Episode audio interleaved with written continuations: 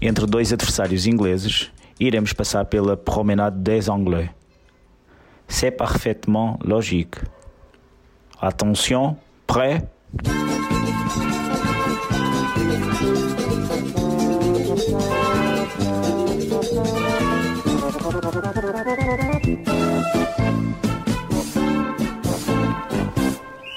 João foi o nome dado por Garrincha a todos os defesas que o tentaram parar em campo e acabaram sendo driblados.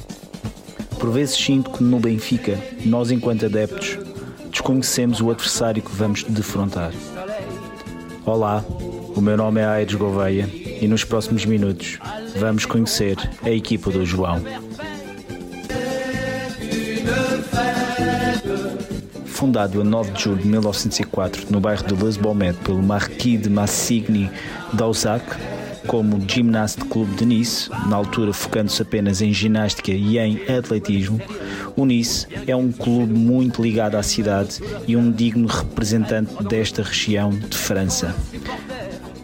Aliás, o tema que estamos a ouvir, cantado por Frank Richard e composto por Dédé Truqui, um acordeonista, cantor e grande divulgador da, da cultura niçois e do, e, e, do, e, do, e do respectivo dialeto. É um tema que reflete muito isso, datado aqui dos, dos finais dos anos 70.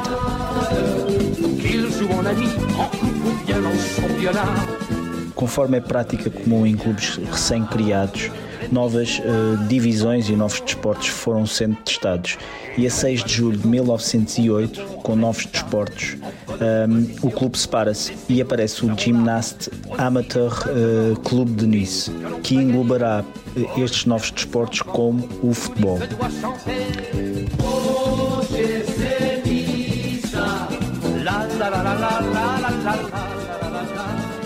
Assim, 29 de novembro de 1908, o, este Gymnast Amateur Club disputará a sua primeira partida, tendo uma vitória de 6 a 0 sobre, sobre a equipa do Stade Niçois.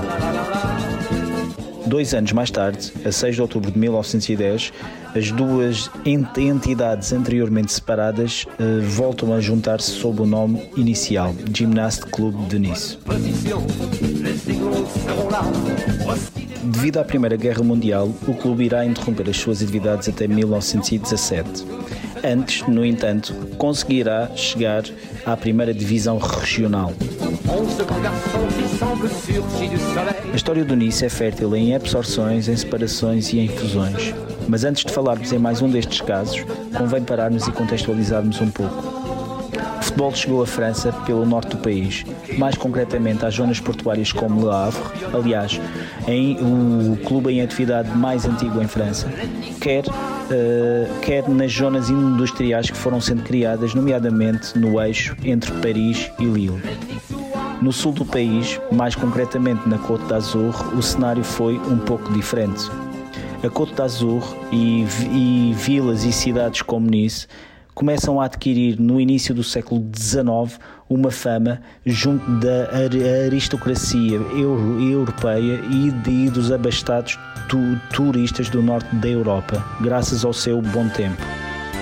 Não é à toa que a maior catedral ortodoxa russa se situa fora da Rússia, se situa em Nice. Daí que seja normal que em Nice e, e, e fruto desse cosmopolitismo o futebol fosse algo que começasse a ser praticado no final do século XIX.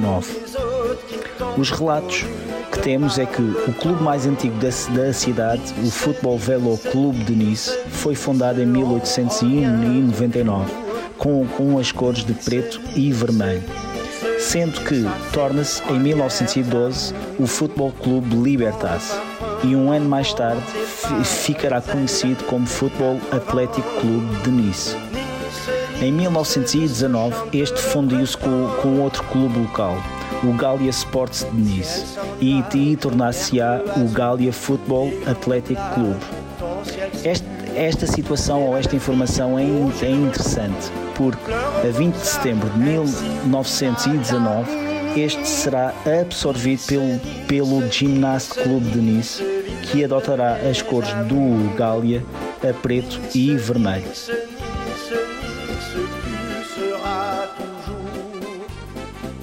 Em 1924, Paris tinha acabado de organizar os Jogos Olímpicos e a palavra Olympique estava muito em voga.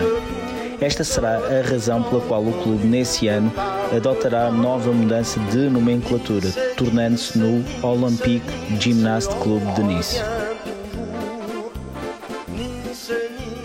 Fruto de todas as fusões e absorções, o Olympique Gymnast Club de Nice, ou GYM, tornar-se-á numa espécie de bandeira da cidade.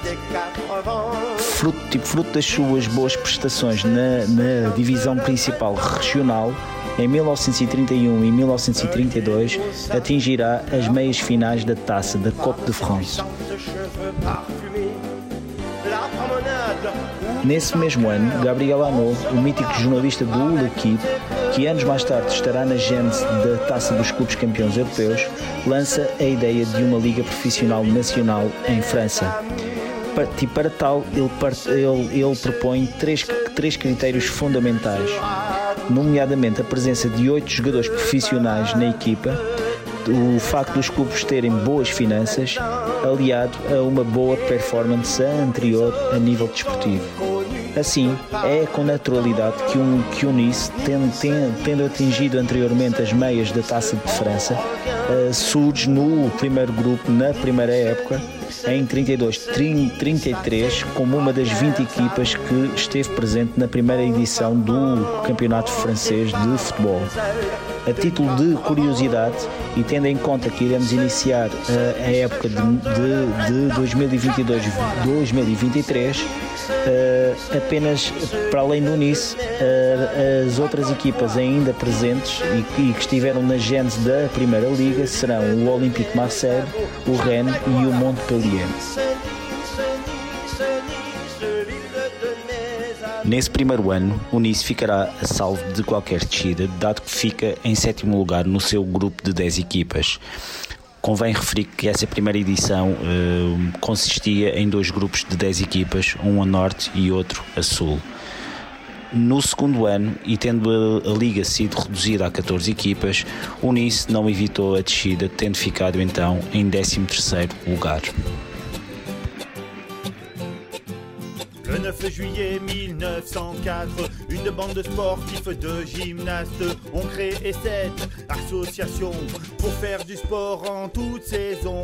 Poulet, athlétisme, ensuite football. Apenas um pequeno interlúdio para referir que no giradiscos acabamos de ouvir Alain Bidou, com ode à cidade de Nice com a música Nice, Nice, Nice, editada em 1970, e de seguida já estamos a ouvir uma outra música bem mais recente, de uma banda niçoise chamada Los Rementas, que basicamente é a história do Nice em, em acústica, em versão guitarra acústica, um, portanto chama-se OGC Nice.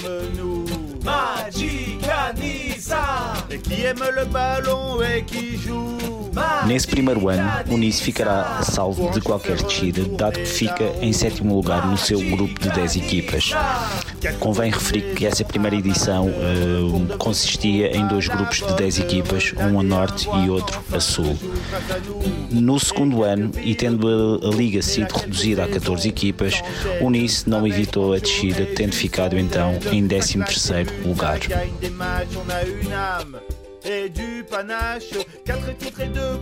As competições oficiais irão parar por seis anos até 1945.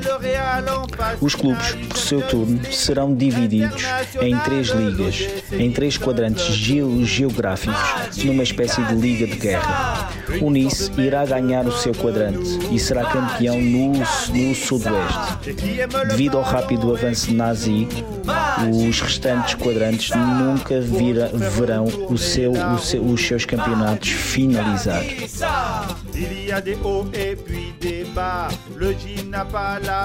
O retorno às competições em 1945 abre um ciclo fantástico na história do clube. Nesse mesmo ano, atinge as meias da Coupe de France.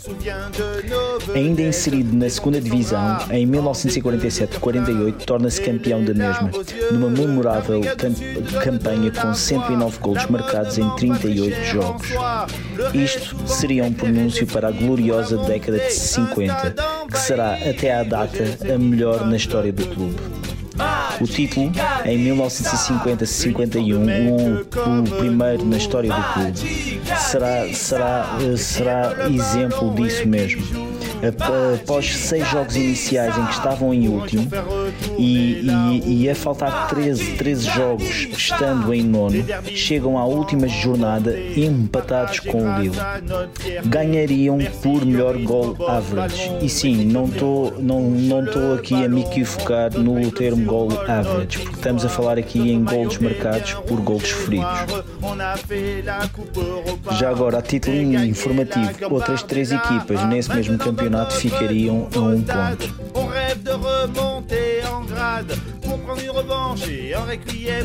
No ano seguinte, o clube consegue a única dobradinha da sua história, pelo menos até à data.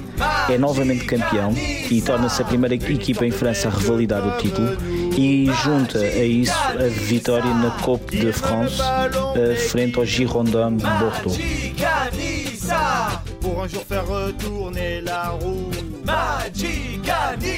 A boa sorte prossegue nos anos seguintes.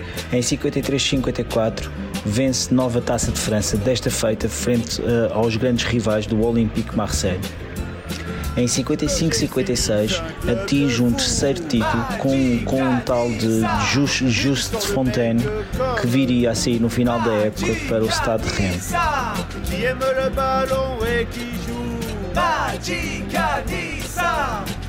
Com dois terços da equipa provindos da sua academia e fruto de 18 vitórias em 19 jogos na Fortaleza que se tornou a sua casa, o Estado do Rei, em 1958-59 o clube atingiria o seu quarto e último título até à data.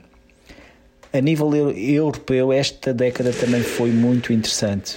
Em 1952, o clube chegou à final da Taça Latina.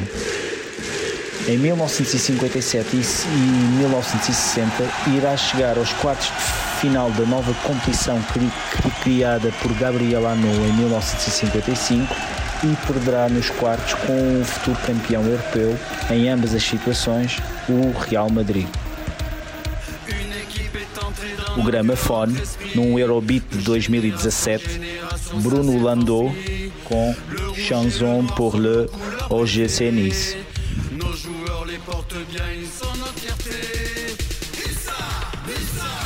Devido a dificuldades de renovação da equipa, a década de 60 foi algo agridoce.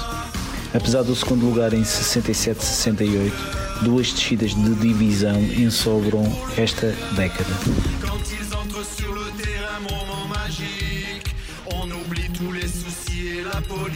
Seguindo uma tendência que foi depois replicada em muitas outras cidades em França, o virar de década vê a Câmara de Nice envolver-se imenso com o clube. Esta forte aposta na década de 70, com grandes com contratações, que levou a que o clube fosse, fosse designado ou tivesse uma alcunha de milliardaire de, de um, leva a que em 72-73 o clube tivesse ficado em segundo lugar, ficando a poucos pontos de, um, de uma vitória no campeonato que cairia para o lado do Nantes. Na época seguinte, a seleção francesa entrou em campo num jogo de preparação com, com seis jogadores do Nice no 11 inicial. Essa situação era reveladora do grau de, do grau de qualidade que a equipa tinha. Em 1978, o clube chegará, portanto, à final da Taça de França. Perderia com, com o Nancy, com, de, um, de um jovem chamado Michel Platini.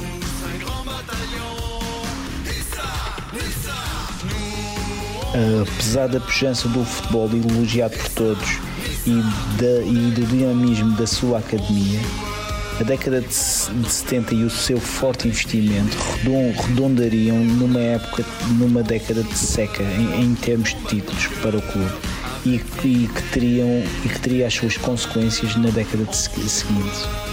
Em 81-82 descem de divisão, mas três anos depois conseguirão regressar, tendo uma, uma maior aposta na, na formação, sendo que os resultados continuaram a ser algo medíocres.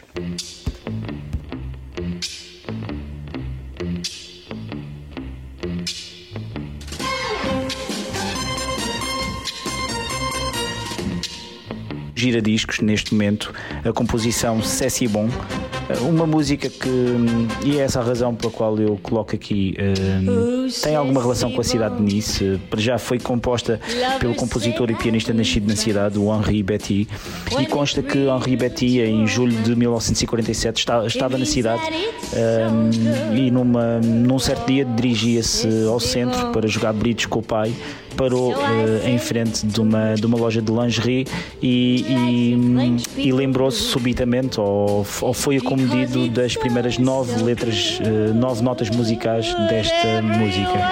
Um, a, a, música foi, depois, foi posteriormente gravada, um, portanto, teve várias versões em francês. Uh, foi, foi também interpretada por várias pessoas, como a Edith Piaf, o, o Yves Montand, que, que primeiramente recusou a música. Um, mas uh, a música foi uh, numa dessas in, interpretações em francês. portanto, ela foi, ela foi interpretada no, no primeiro Festival de Jazz de Nice. Uh, e na assistência estava um, um, tal de Louis Armstrong que, que resolveu levar a, a, música para os Estados Unidos e daí haver uh, várias versões também em inglês. Uh, esta versão é interpretada pela Anne Margaret. Um, referir apenas que o Henri Betty um, é uma figura que, que, que, tem, que tem uma homenagem que foi feita pela cidade de Nice em 2018 e desde essa data tem uma praça uh, na, na cidade em, em seu nome. Vamos ouvir.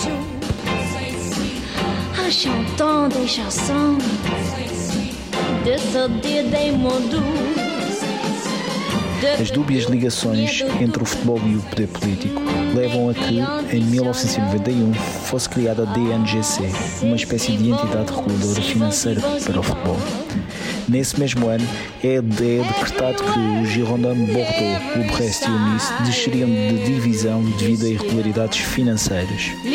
O Jim estava em maus lençóis e estava à beira da insolvência. De modo a poder competir na segunda divisão na época seguinte, teve que criar uma nova entidade, assumindo a atual nomenclatura. Assim, uh, assim passar-se-á a chamar Olympique Gymnast Clube de Nice Côte d'Azur. Ficará, portanto, na segunda divisão algumas épocas até 93, 94, sendo que três épocas uh, depois, em 96, 97, irá descer. Esta época, no entanto, é um pouco agridoce no final da mesma chega à final da Taça de França, da Coupe de, de France, e irá de, derrotar o Guingamp né, nos, nos penaltis. Irá ir à Europa 20 anos depois, apesar de estar na segunda divisão.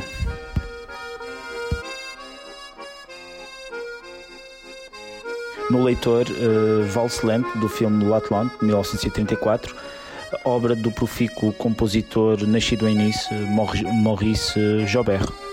Prossigamos.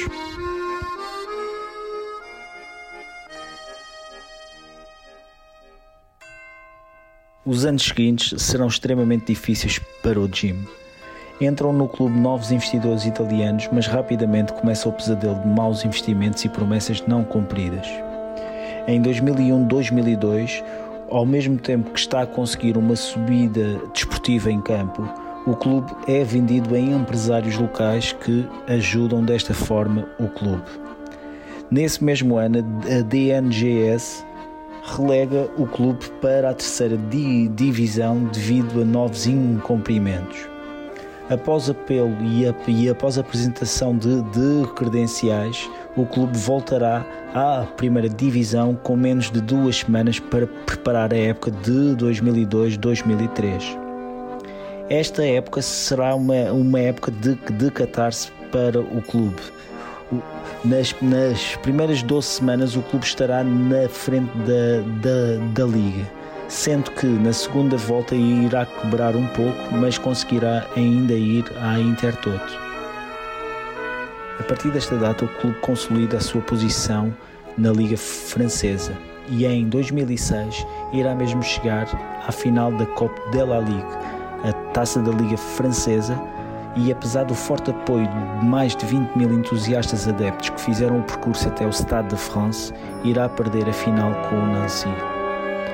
Apesar da boa vontade e do querer do consórcio de empresários locais que estava à frente dos destinos do clube, vários projetos não sairão do papel nestes anos e o clube irá enfrentar algumas dificuldades. Tudo iria, no entanto, mudar em 2012 com a chegada de um, de um novo dono.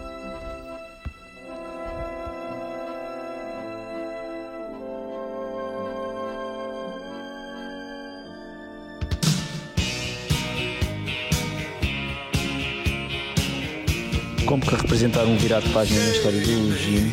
No Giradiscos temos já outra música de Dick Rivers, uh, um, um, dos pioneiros do rock francês, uh, fiel seguidor de Elvis Presley. E, aliás, o nome artístico Dick Rivers vem de um personagem que Presley uh, representou num filme em 57, Loving You, precisamente Dick Rivers. E, um, e esta música chama-se Nice by 10 anos.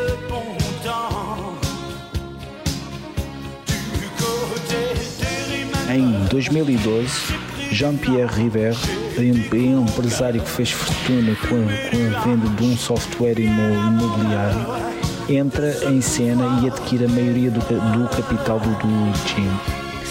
O clube tenta adequar-se aos novos tempos e um novo projeto é colocado em marcha, havendo uma mudança de estádio, um novo centro de treinos, tentando assim atrair novos investidores. A 20 de setembro de, de 2013, dá-se a mudança para o novo estádio, o Allianz Riviera. O, o, verão de, o verão de 2016 irá trazer igualmente novidades. Um consórcio sino-americano formado por Alex Zeng, Xian Li e Paul Conway adquire o clube. Um novo centro de estágios começa a ser construído e, e chegam ao clube nomes como Luciano Favre, Dante e Belanda e Mário ba Balotelli.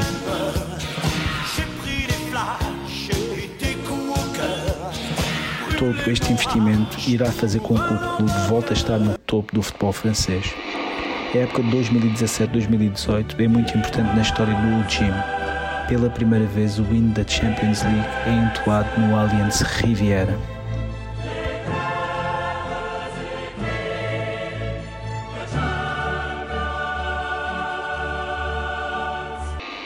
2019 foi um ano muito importante na história do UG. Após largos meses de rumores sobre uma possível venda do clube, esta é, é materializada precisamente ou praticamente no último dia de mercado, com a entrada em cena da Ineos, uma multinacional petroquímica britânica liderada pelo, pelo então britânico mais rico do mundo, o Sir Jim Ratcliffe, que adquire desta forma 100% das participações do clube e faz regressar para a condução desportiva como presidente Jean-Pierre River.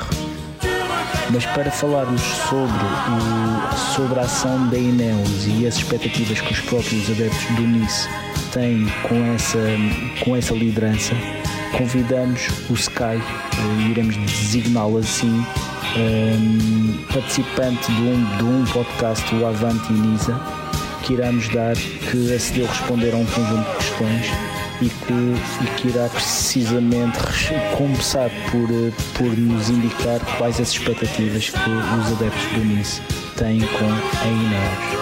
Portanto, vamos ouvir então o Sky.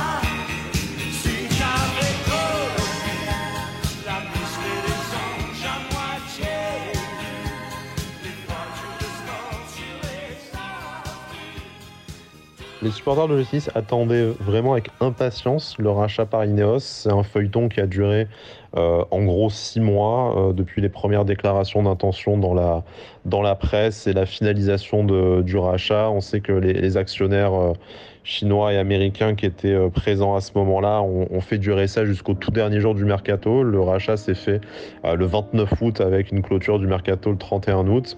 Euh, voilà, ils ont réussi à obtenir la somme qu'ils voulaient euh, avec ce bras de fer-là. Et puis, on est bien content qu'ils soient partis de chez nous et que ce soit Ineos euh, désormais. Pour ce qui est du projet, on, voit bien que le club aujourd'hui dépense davantage d'argent, donc ça n'a pas toujours été bien dépensé. On sait qu'il y a des déclarations assez importantes, euh, des ambitions assez importantes qui sont affichées. Euh, mine de rien, euh, attirer Christophe Galtier qui venait d'être champion de France avec, avec Lille, tous les clubs ne pouvaient pas le faire. C'est bien qu'il y avait une ambition et un, projet fort qui lui a été vendu. Il a choisi de partir et d'aller vers le Paris Saint-Germain, c'est son droit. Aujourd'hui, tu arrives à faire revenir Lucien, Favre, qui est l'idole de tout le peuple niçois, avec après son premier passage. Donc du coup, c'est bien que tu arrives à convaincre cet entraîneur de revenir euh, parce que tu as encore une fois un projet solide dans lequel il se, représente. Après, ça a du mal à se traduire en termes de résultats. Donc, je ne dis pas que les résultats ne sont pas bons. On a fait finale de Coupe de France et cinquième. Juste avant Ineos, on avait quand même déjà réussi à être plusieurs fois quatrième, euh, une fois troisième. Donc pour l'instant, on a du mal en fait à voir ce qui est différent. Évidemment, on dépense davantage d'argent, on a une masse salariale qui est plus importante, donc l'investissement financier supérieur, on le voit, mais ça a du mal à se traduire en résultat. Et il y a une petite impatience chez les supporters niçois qui disent d'accord, on, fait des gros transferts, on aimerait en faire des encore plus gros pour montrer qu'en réalité, euh, on est rentré dans une catégorie supérieure qui nous rapprocherait davantage peut-être de Monaco, de Marseille, euh, plutôt que de Rennes ou, Lyon en ce moment, euh, et que ça se traduise en résultats exceptionnels qu'on n'a pas connus. La Coupe de France, par exemple, ça aurait été la première fois depuis 25 ans, ça aurait été bien. Ou refaire un podium, euh, se qualifier pour la Ligue des Champions, on s'était arrêté en barrage la dernière fois. Voilà. Vraiment montrer qu'on a passé une nouvelle étape supérieure par rapport aux années précédentes. Para melhor percepção e compreensão, solicitei ajuda à Astrid Ferrier, que amavelmente acedeu traduzir as, as declarações e as respostas que o Sky uh, nos enviou, a quem eu agradeço imenso. Um, sob pano fundo, estamos já a ouvir uma peça de Sophie Teboul, uma pianista que tem a particularidade de ter nascido em Nice, uh, mas dá aulas e pertence ao Conservatório em Bordeaux, cidade de onde a Astrid é natural. Vamos então ouvir e vamos passar a bola à Astrid.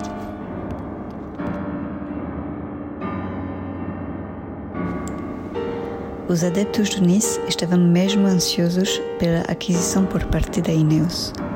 Demorou a cerca de seis meses entre as primeiras declarações de intenção na imprensa e a finalização da compra. É sabido que os acionistas chineses e americanos que estavam presentes na altura fizeram demorar o processo até o último dia do mercado. A aquisição foi feita no dia 29 de agosto, com o mercado a fechar no dia 31. Conseguiram obter o montante que queriam com este jogo de braço de ferro e ficamos mesmo felizes que foram embora e estarmos hoje com a Ineos. Enquanto ao projeto em si, dá para ver que o clube gasta mais dinheiro não foi sempre bem gasto. É sabido que existem declarações importantes, ambições importantes. Atrair Christophe Galtier, que acaba de ser campeão de França com Lille, é, por exemplo, algo que não todos os clubes eram capazes de fazer. A ambição e o projeto que lhe foram vendidos eram importantes. Acabou por decidir ir embora para o PSG e direito seu. Mas na verdade é que hoje em dia consegues fazer voltar grandes nomes, como o Lucien Favre, ídolo de todo o povo de Nice. É bom ver esta capacidade em conseguir convencer um treinador como este de voltar. Mais uma vez, tem a ver com este projeto sólido no qual se pode identificar. De momento, é difícil traduzir isto em resultados. Não é que os nossos resultados não são bons fizemos uma final de Taça de França e terminamos quintos no campeonato.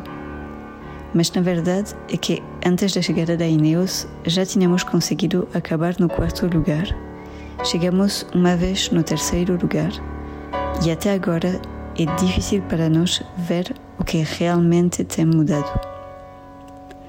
Gastamos mais dinheiro, a folha de pagamento é maior, Neste aspecto, dá para ver o maior investimento financeiro, mas, mais uma vez, não está traduzido em resultados e os adeptos do Nice são ligeiramente impacientes.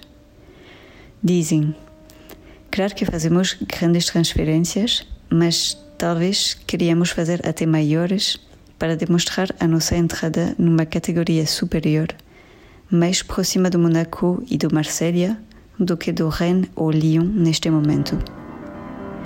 E ter melhores resultados que ainda não experimentamos. A Taça da França, por exemplo, teria sido a primeira vez em 25 anos aceder novamente ao pódio, qualificar-se para a Liga dos Campeões, onde tínhamos ficado em barragem da última vez. Para resumir, demonstrar que passamos de uma fase superior em relação aos anos anteriores. Por esta primeira resposta dada pelo Sky, eh, conseguimos desde já perceber que o Nice é uma equipa que tem eh, uma massa adepta fiel, extremamente fiel e muito ligada ao clube. Eh, uma massa adepta que, hum, porém, também é algo impaciente. E isso, isso talvez possa ser explicado pelo, pelo palmarés, e é uma boa altura de eu aqui expor o palmarés do Nice, hum, porque não se trata de um, de um pequeno clube ou de um clube que tem apenas meramente uma expressão regional. O Nice, conforme já aqui ouvimos, neste, neste apanhado histórico que eu aqui tentei fazer, uh, tem, tem no Palmarés tem quatro ligas uh, fr francesas, portanto ganhas, todas ganhas na década de 50, que, foram, que foi a década de ouro do clube, uh, portanto nomeadamente em 50 51, em 51 52, em, nesta, nesta segunda época até fez um, a única dobradinha da sua história, mas já lá vou às Coupe de France, depois também voltou, ganhou o terceiro título em, em 55 56 e finalmente em 58 58-59, tendo sido, no entanto, vice em 67-68, em 72-73 e em 75-76.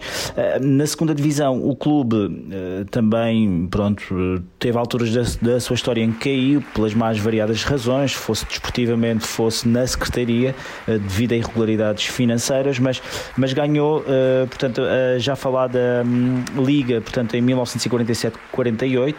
Um, também ganhou em 1964-65, ganhou em 69-70 e finalmente em 93-94. Referência ainda a dois títulos na, na terceira liga ganho, ganhos pela equipa de reservas durante a década de 80, portanto em 84-85 e em 88-89. Um, essa, essa equipa de reservas uh, também ganharia mais um título desta feita mais recentemente, portanto em 2013, uh, no equivalente equivalente à quinta divisão no Nacional 3 ou no Nacional 3.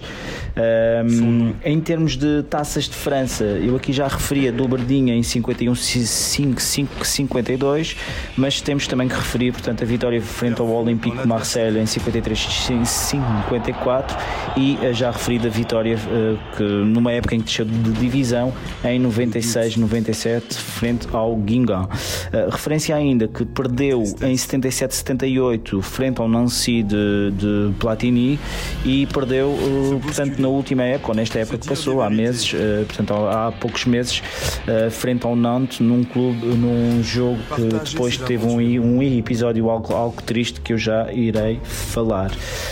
referência ainda que o clube tem uma final uh, da Copa de, de, de la Ligue, uh, portanto a taça da Liga Francesa, uma final que eu aqui também referi em 2005-2006, que perdeu com, com o Nancy. Um, ehm, tem igualmente, um, em termos de supertaças, que em França são designadas como Trophée de, des Champions, uh, foi, tem, uma, tem uma supertaça em, em 1970, uh, foi finalista em uh, 56, 59 e 97 e atenção que, que a supertaça não foi disputada ou teve teve várias interrupções em termos de, em termos de, de funcionamento, em termos de disputas, eh, portanto em França, portanto daí também esses grandes gaps em termos de, em termos de presenças.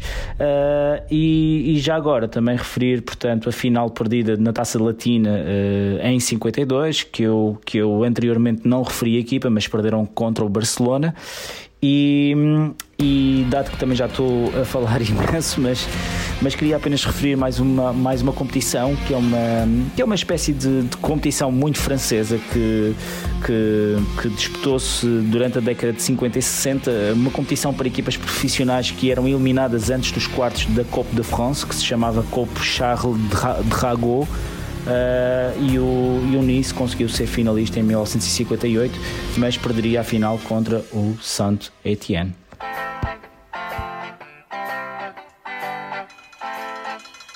A entrada da época 2019-2020, enquanto o clube esperava a chegada dos novos donos a Ineos, foi lançada uma campanha de lugares anuais de cativos, designada Monjim Ma Famille, acompanhada de várias ações. Aliás, o, som que estivemos agora, ou estivemos agora nos últimos segundos a ouvir, eh, provém dessa mesma campanha. Um, foi também acompanhado de um jingle que passou agora mesmo, um, um jingle sonoro desenvolvido por Nice para o Allianz Riviera, quando este marca um gol, algo que é inédito a nível mundial, porque normalmente são sempre usados trechos de, de músicas ou de, ou de passagens de temas mais conhecidos um, mais conhecidos, tal como o que estamos a ouvir agora, não é? Iggy Pop, The Passenger, que toda a gente conhece. Não há uma ligação muito, muito explícita nisso, mas já lá irei. Uh, portanto, avancemos.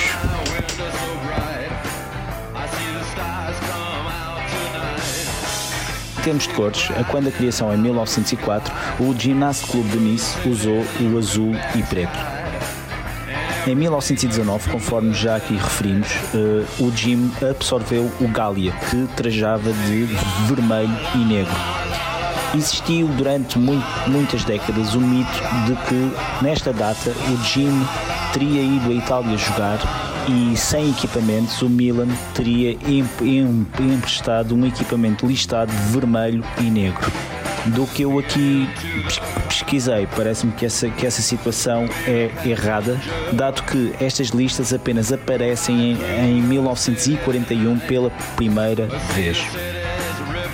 Tornar-se-ão definitivas a partir da década de 48-49 em diante. No entanto, na década, na, na época de 1970-71, o Jim, numa homenagem às suas cores originais, faz uma época com uma camisa azul com uma barra grossa horizontal branca que no interior continha duas riscas a vermelho e negro, emulando assim um pouco o mítico equipamento da Sampdoria, um clube que tinha sido fundado em 1945 na vizinha Génova. Em termos de, de, de, equipamentos alternativos, o Jim sempre usou, ou normal, normalmente usa, como segundo equipamento, um equipamento branco, um, cujo rebordo pode variar, mas normalmente é uh, vermelho. E no terceiro equipamento, uh, este usa um equipamento escuro, sendo que nos últimos anos tem regressado muito ao azul e preto, que, uh, que eram as cores iniciais do clube. Ainda no domínio das cores e, neste caso, nos equipamentos usados pelo clube. Há um facto curioso que ocorreu na década de 80 e é, e é na realidade a razão pela qual estamos a ouvir Iggy Pop e será também a razão pela qual iremos ouvir uh, depois Michael Jackson. Em, em 1980, a Iguana estava a fazer uma turnê europeia, eh, tendo passado pela Alemanha, pela Suíça, por Itália, por, por, por Inglaterra, até que chegou a França, onde deu três concertos, um em Lyon, um, um outro em Montpellier e um, e um terceiro no Palais des Sports uh, em, em Paris.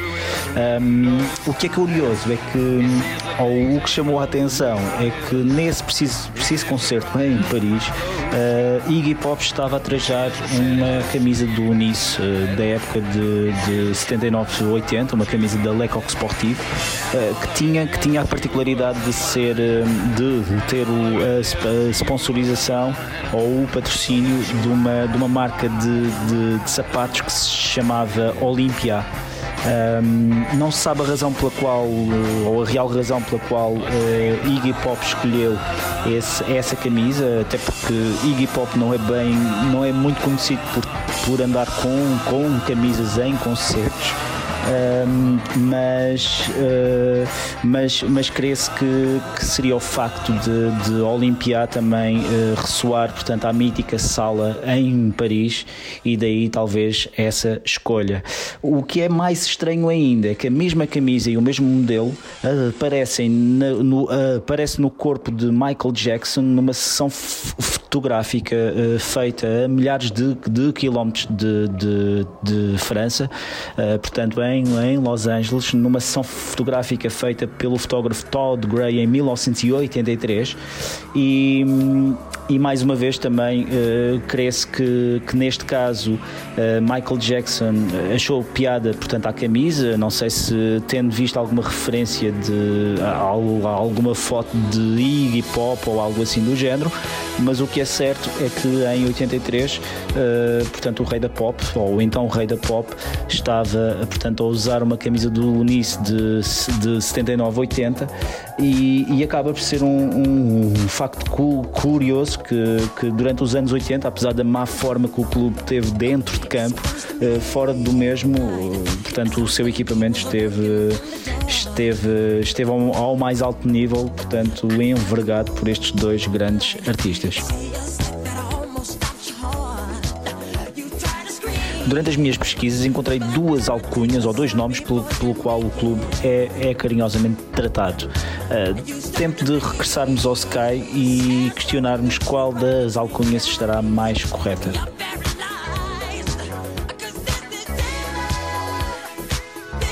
Je crois que je dis davantage le gym que l'OGC Nice. Je, je, dis tout le temps le gym, le gym, le gym. Euh, les aiglons, euh, ça me sert quand j'écris quelque chose et me faut un, synonyme. Ça correspond davantage aux joueurs peut-être, même si euh, si tu parles des aiglons, tout le monde comprendra que tu parles de l'OGC Nice. Mais le petit surnom officiel et le plus usité, le plus utilisé de, de l'OGC Nice, définitivement, c'est le gym.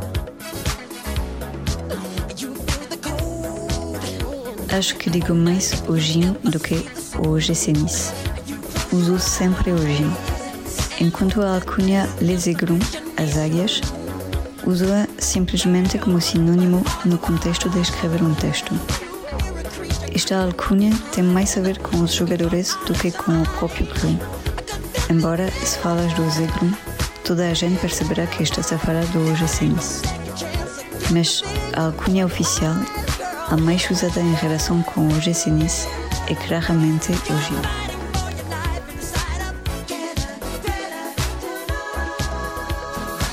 conforme pudemos ouvir na resposta dada pelo Sky, o termo gym é o mais correto e o mais usado, numa referência direta ao nome inicial adotado pelo clube fundado em 1904 no entanto, o termo Eglon, uh, que na realidade significa pequena águia ou águia bebê, uh, aparece muitas vezes mais na forma escrita, daí, daí eu ter encontrado muito na minha pesquisa e daí a minha questão também ao Sky.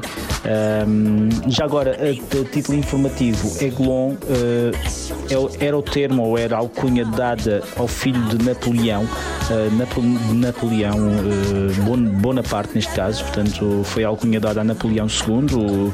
Um, normalmente a águia tem tem uma conotação relacionada com, com, com império ou com, com largas porções de, de terra. Uh, portanto, em hieráldica, essa situação é muito, é muito usada. E já agora é um, é um bom ponto de partida para, para, para começarmos a falar, se, se me permitem, do próprio símbolo do, do Nice, que, que está intrinsecamente ligado à própria história do condado e da cidade em si. Um, e para isso talvez tenha que recuar um pouco e tenha que recuar alguns séculos. Um, portanto, a relação com França ou com a entidade ou com o Reino dos Francos nunca foi a melhor, digamos assim. Um, primeiramente o Reino dos Francos e depois França uh, tentou con conquistar várias vezes e conseguiu até, uh, portanto, esta, esta área e esta possessão de terra, mas em 1388, uh, portanto, a cidade de Nice entregou-se, portanto, a Saboia, portanto, ao condado de, de Saboia, mais concretamente, portanto, um, que na altura era governado por Amadeus VII, neste caso, que usava como brasão uma águia, uma águia vermelha. Um, ele, era, ele, era, ele era designado de quando vermelho uh, devido ao facto de usar uma vestimenta ou muitas vestimentas em vermelho. Diz a lenda que essa situação uh, devia-se ao facto de dessa ser a cor que a sua roupa ficava devido aos salpicos de sangue em batalha. Um, Unisse, em termos de, de clube, Uh, só adota portanto, o símbolo uh, portanto, em 1948. Uh, antes disso não, não tinha símbolo. portanto, adota a dita águia vermelha, aquilo que já, já, já tinha falado. a águia vermelha é essa que constava no, no brasão da cidade, brasão esse que que data portanto de 1431 portanto é a primeira vez que existe essa essa referência. Portanto à, águia em termos de nisso quando quando Saboia ortoga uma carta de foral uh, portanto concedendo certos di direitos ao condado de Nice.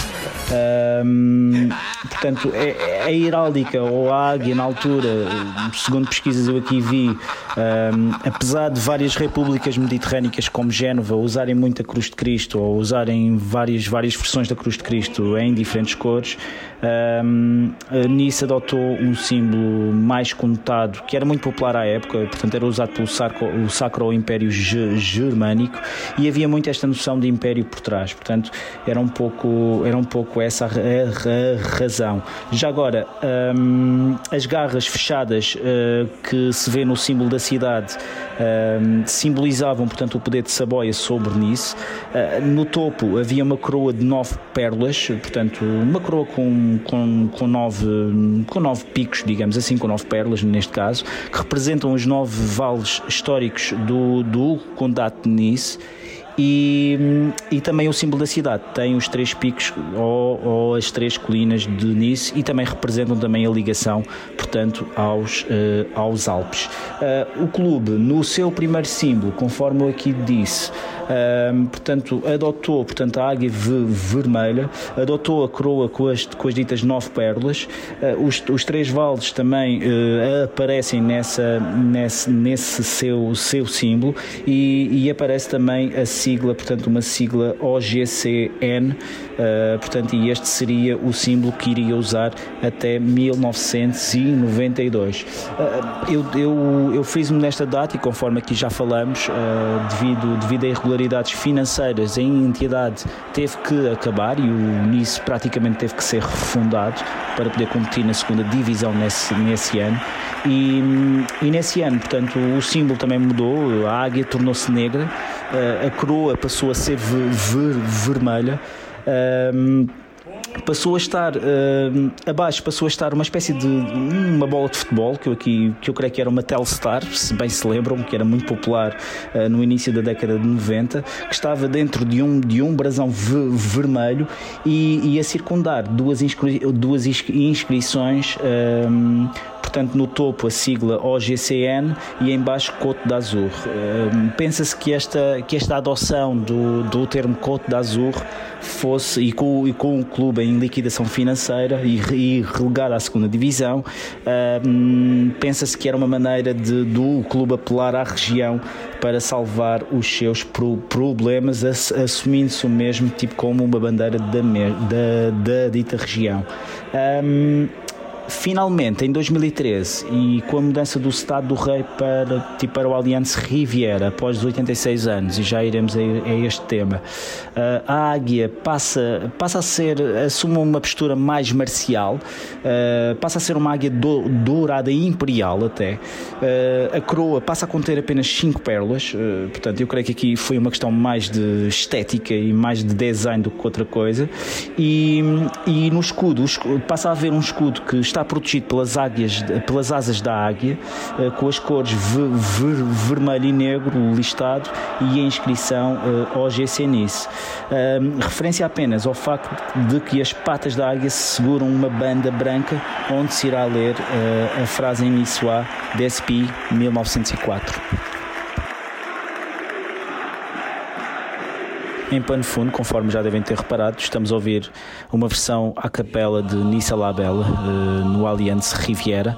Um, referi que esta música é o hino não oficial da, da cidade e da região. Um, é cantada em Nissuá, portanto, em dialeto líguro e foi escrita, portanto, em 1903 pelo poeta, pelo poeta occitano Menica Rondelli e, e, tem uma carga sim, tem um simbolismo e uma carga muito fortes uh, para quer para os apoiantes de Donice, quer para os habitantes da cidade.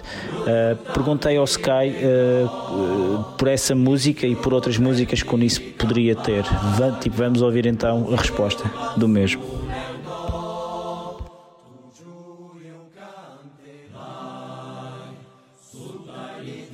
Pour être tout à fait précis, Nissa la Bellas, ça n'a pas vraiment de rapport avec l'OGC Nice. Effectivement chanté euh, dans le stade avant toutes les rencontres de, de l'OGC Nice. On l'a également chanté au Stade de France. C'est euh, en fait une chanson euh, qui fait partie de notre patrimoine depuis plus d'un siècle en langue niçoise, qui est en fait davantage un, on va dire un chant de rassemblement et ce qui se rapprocherait le plus d'un hymne en fait de de, Nice. Les paroles n'ont aucun rapport avec l'OGC Nice. Ça, ça, prédate, je pense, même la création du club. Et euh, en réalité, voilà, c'est davantage l'expression de notre, euh, notre culture locale, de notre particularisme local, de notre, euh, notre fierté, de notre identité, que réellement un rapport avec, avec l'OGC Nice. Après, effectivement, comme beaucoup d'autres clubs, je peux penser au, au, Barça avec le Catalan notamment, c'est aussi le club de foot qui permet l'expression de, la langue, euh, qui facilite la, la, transmission de la langue auprès des jeunes générations et qui permet l'expression de notre euh, culture locale.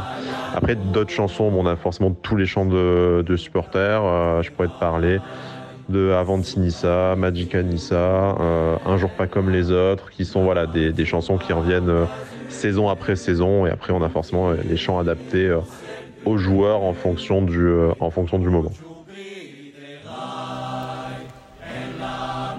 Para ser preciso, a canção Nizza la Bella não tem relação direta com o Nice. Mesmo assim, é cantada no início de cada jogo. Faz parte do nosso patrimônio cultural há mais de um século. É uma música na língua de Nice, é mais uma canção de reunião como um hino da cidade. A letra não tem nada a ver com o OGC Nice. Deve ser mesmo anterior à criação do clube.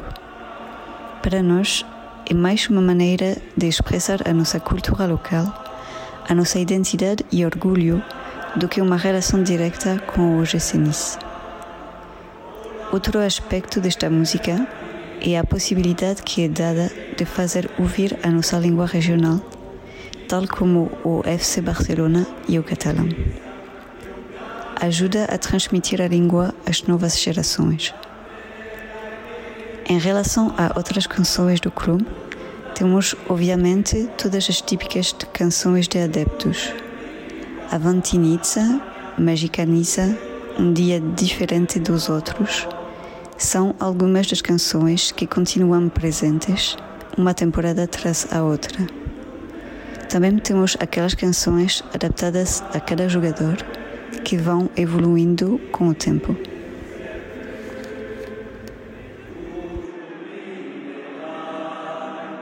Conforme já devem ter reparado, ao longo deste episódio tenho procurado colocar músicas que ora estão relacionadas com o clube, com o OGC Nice, ora estão relacionadas com a cidade, ou mesmo uh, são feitas ou foram feitas por músicos nascidos uh, ou por alguma razão têm alguma relação com a cidade de Nice.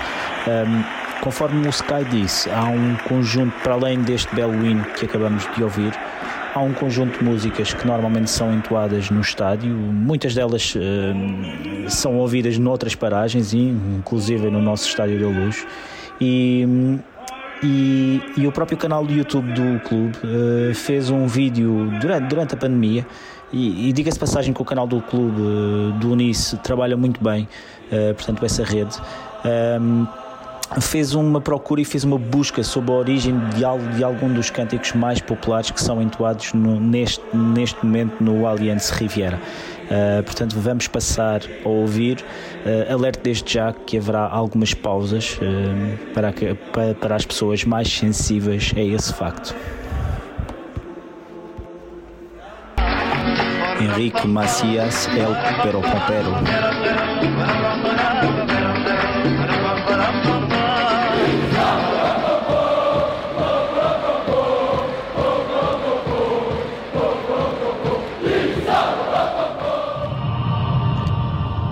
Michel Sardou, Le lac de Connemara.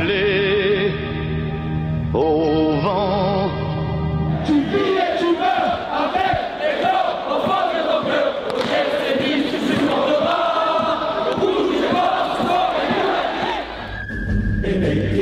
Pas, Patrick Gilmore, When Johnny Comes Marching Home.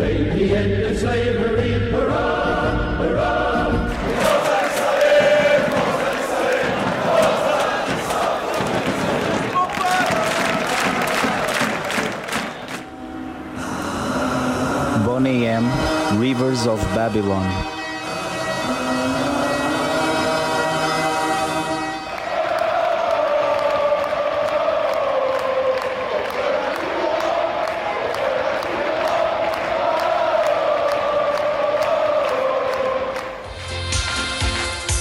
Irriguera, l'estate sta finendo.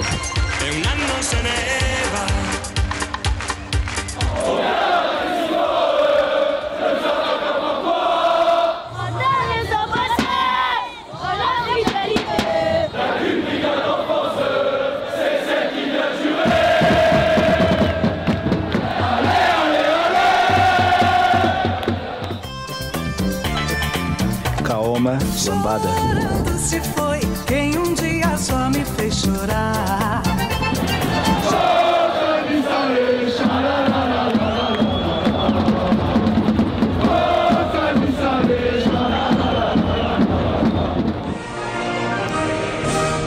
Verdi. Le trompette d'Aïda.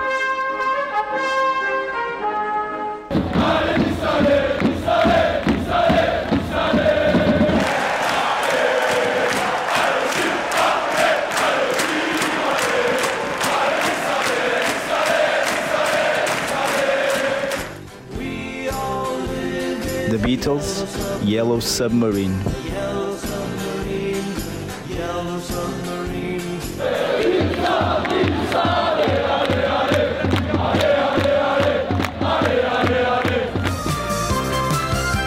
Orchestral maneuvers in the dark in all the guys.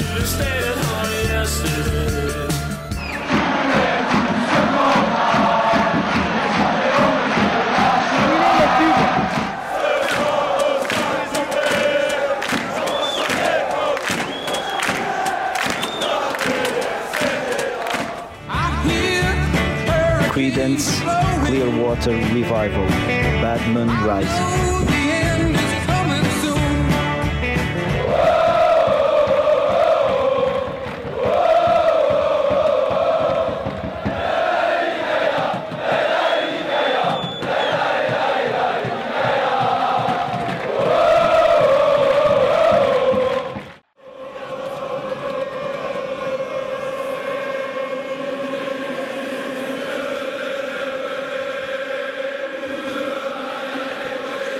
Pano de fundo, um cântico muito entoado em todos os campos onde o Unice joga, seja fora, eh, e neste caso estamos até a ouvir uma gravação no campo dos grandes rivais do Mónaco, seja em casa, no seu estádio inaugurado em 2013, o Allianz Riviera.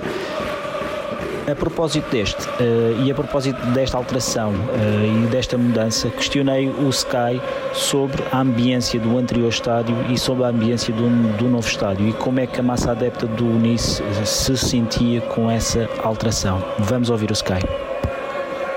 Concernant le stade, c'est difficile de te répondre autre chose que le stade du Rail parce que c'est forcément le premier que 90% des supporters de l'OGC Nice, euh, dont moi, euh, ont connu les, premiers matchs, les premiers souvenirs, les premières sorties entre potes ou, euh, en famille, les premières émotions, les premiers bons et, mauvais souvenirs aussi de, supporters. Donc on y est attaché, on y viscéralement à ce, stade. Alors bien sûr, il était trop petit, il n'était pas aux normes.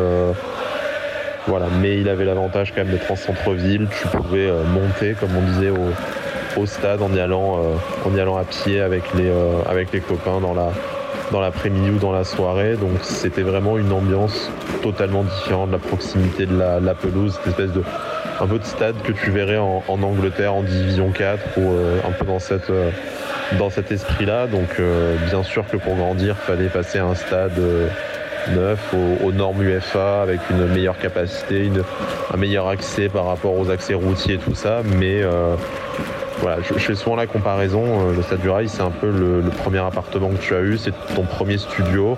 Euh, bien sûr, après, tu es content de déménager dans un plus grand appart ou une maison, mais tu as toujours cet attachement à voilà, ton premier studio d'étudiant ou la première fois que tu as déménagé de, de chez tes parents. Donc, c'est.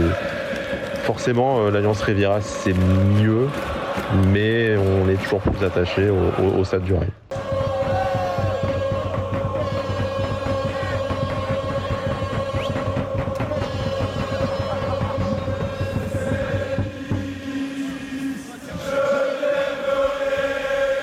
É difícil responder outra coisa do que o Estádio do Rei, porque é o primeiro que conhecerão 90% dos adeptos do OGC Nice, incluindo eu. Está ligado aos primeiros jogos, às primeiras memórias, às primeiras saídas com os amigos ou a família, às primeiras emoções, às primeiras boas recordações e também mais mais. Os adeptos do Nice têm uma ligação visceral com este estádio. Claro que era demasiado pequeno, claro que não estava à altura das normas, mas tinha a vantagem de ficar no centro da cidade. Podias subir ao estádio, como dizíamos, a pé e com os amigos, à tarde ou à noite. Era um ambiente totalmente distinto, com esta proximidade do relevado à maneira dos estádios de quarta divisão na Inglaterra. Claro que para crescer era preciso passar para um estádio maior, em conformidade com as normas UEFA, com uma capacidade maior, um acesso facilitado para os carros. Muitas vezes faço este paralelo com o primeiro apartamento. Foi o teu primeiro zero? Claro que ficas contente ao mudar a seguir para um apartamento maior, uma casa, mas ficas com aquela ligação emocional ao teu tesouro de estudante, que representa a primeira vez que mudaste da casa dos pais. Claro que a Allianz Riviera é o melhor estádio, mas continuamos com uma ligação maior ao Estádio do Rei.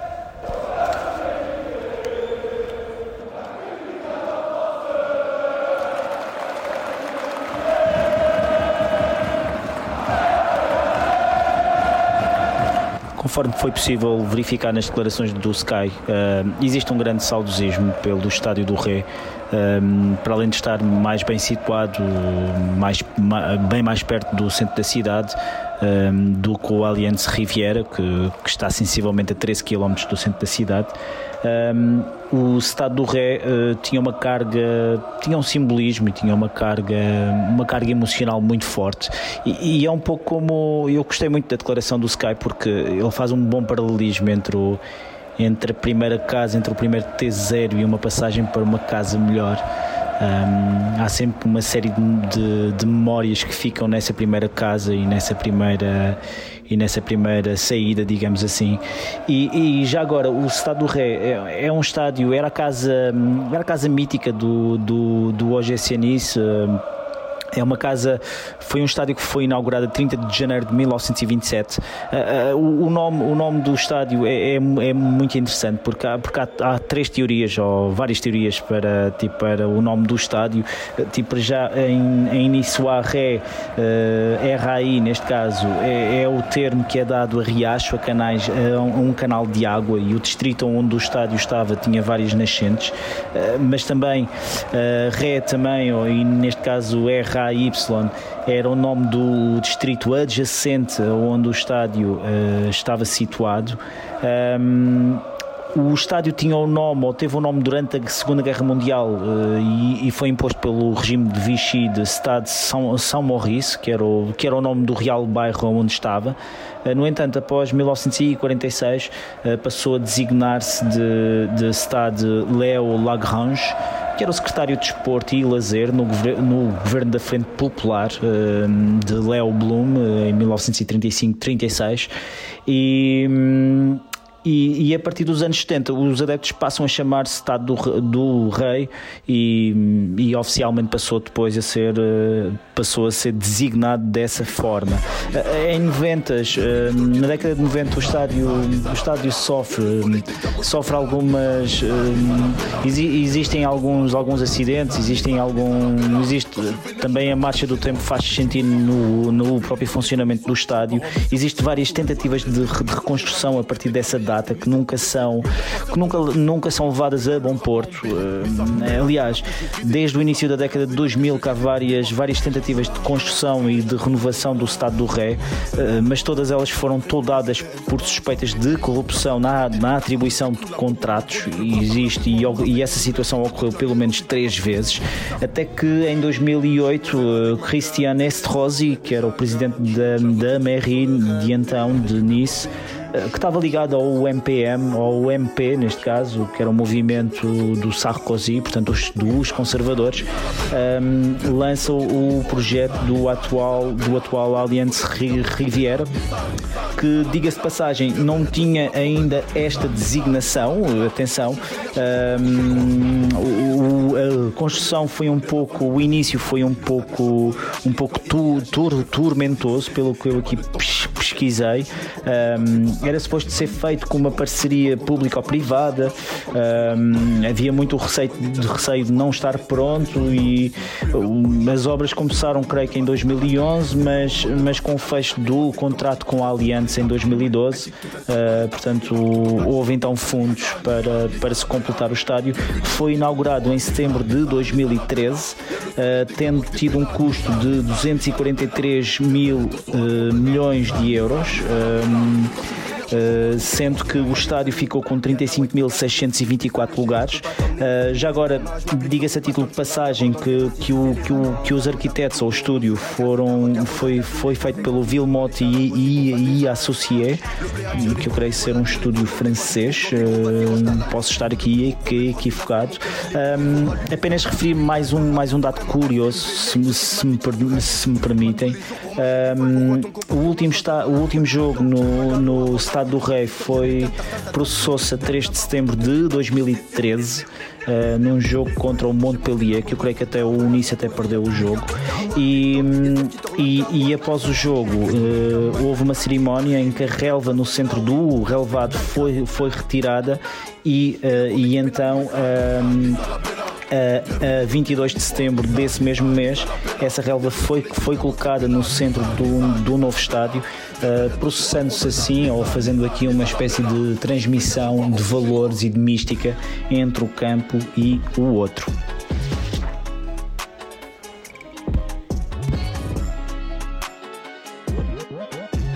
Apenas referir que no pano de fundo estivemos a ouvir uma música dos Riviera Cartel Gang, um coletivo de hip hop niçois constituído por Binksy, Parco, Opacu e, e Labarronde. Um, e partindo da música Nissa La Bella, uh, portanto lançaram muito recentemente, há dias, portanto este, este tema. Ainda sobre o estádio, referi que os quatro nomes eh, atribuídos às novas bancadas no, no Allianz Riviera foram votados pelo, pelos adeptos do clube e pelos habitantes da cidade. Um, assim sendo, a bancada oeste um, será designada de Segorren.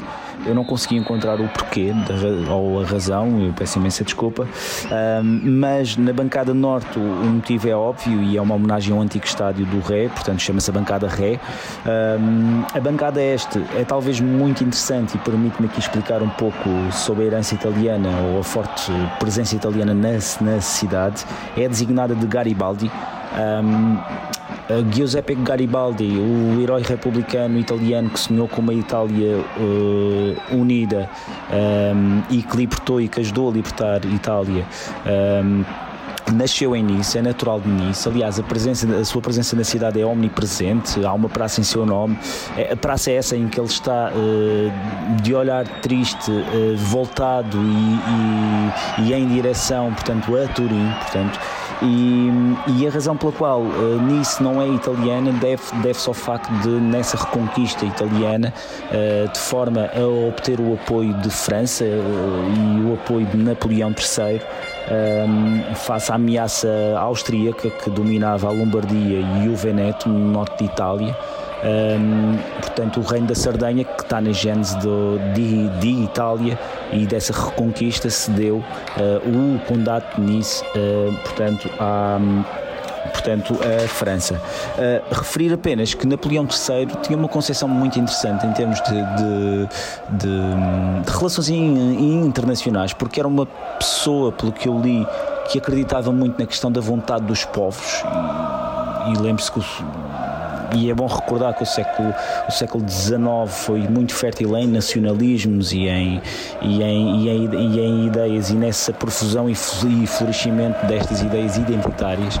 E, e então uh, foi organizado portanto um, um, um, foi organizado uma espécie de referendo na cidade de Nice que, que aparentemente uh, portanto apenas 200 pessoas em 25 ou 30 mil pessoas votaram contra contra a anexação pela pela França o que o por si só demonstra que que, que os resultados podem ter sido maquilados e, e, isto, e eu digo isto porquê? Porque depois nisso irá perder sensivelmente um quarto da sua população, pelo menos.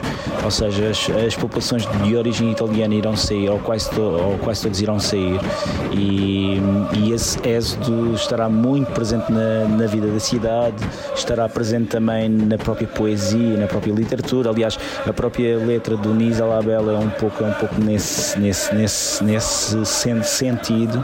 E, e a propósito do estádio desta bancada, eu que, que, que, era, que, era, que era uma boa oportunidade para frisar essa questão. Finalmente, uh, talvez a bancada mais vibrante, a bancada mais animada, a bancada mais. Uh, uh, a bancada que é, o, que é o verdadeiro coração do apoio no estádio, estamos a falar da bancada sul, que se chama Populaire. Uh, o nome é óbvio, é uma, é uma homenagem ao grupo guarda-chuva, digamos assim, que federou os inúmeros pequenos grupos ultras que, que, que existiam na bancada sul do Nice. Um, grupos esses que ficaram órfãos em 2010 de, uma, de um outro grupo que tinha sido fundado em 1985, uh, que se chama o a Brigade Sul de Nice. Um, grupo que convém também dizer tinha simpatias e tem liga tinha ligações neofascistas e aliás os, o grupo este, este, este UPS, os Ultras Popular Sud uh, tem ligações uh, portanto aos Iumos do, do Valência uh, aos, aos, grupos do Inter mesmo a Lazio portanto mesmo a grupos da, da, da Alemanha de Leste portanto é muito nota-se um pouco por aqui por onde, por onde é que seguiam este, estes rapazes. Isso não impede de criarem uma atmosfera realmente in, intimidante e muito, aliás, conforme estamos aqui a ouvir, um, e, muito, e muito animada. Um, no entanto, convém também fazer essa, essa mesma referência.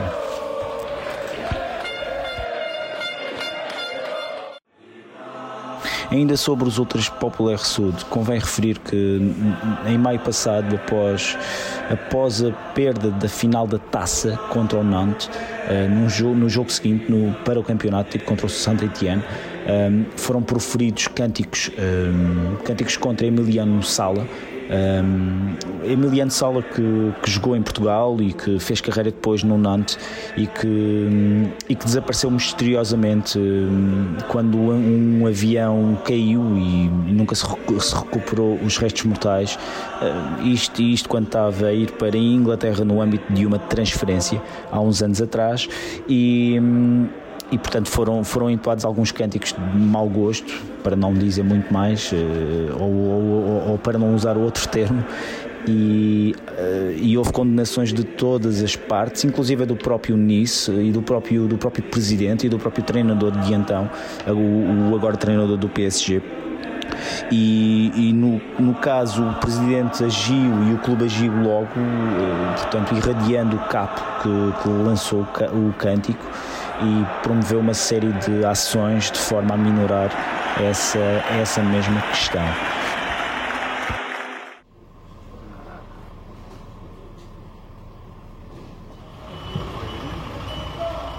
No pano fundo, estamos já a ouvir um áudio de uma campanha lançada pelo clube, um crossover entre o clube e uma banda local que foi, foi formada no Liceu de Macena um, há uns anos atrás, uma banda emergente, os Iphon Iphon, uma banda que se auto-intitula ou auto-rotola, neste caso, de queer pop.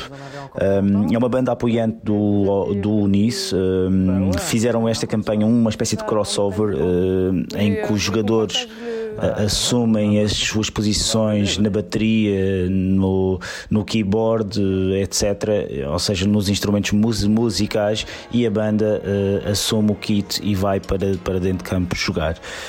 Um, de seguida iremos ouvir também um tema dos iPhone, iPhone uh, Like Boys. Um, e e enquanto ouvimos isso em pano de fundo, eu questionei, porque é uma boa altura, e dado que estou a falar sobre uma campanha que ocorreu no estádio do Nice, eh, é uma boa altura de, de introduzir aqui mais uma questão ao Sky, ehm, porque nas minhas pesquisas reparei que desde 2013 existe um voo da águia, tal como nós temos na luz, e questionei-o sobre essa, sobre essa recente tradição, e vamos então ouvir o Sky.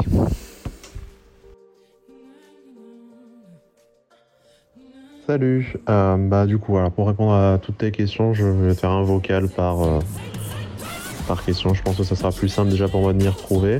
Euh, alors effectivement, on a comme vous là, un vol d'un aigle, d'une aigle exactement, puisque c'est une femelle.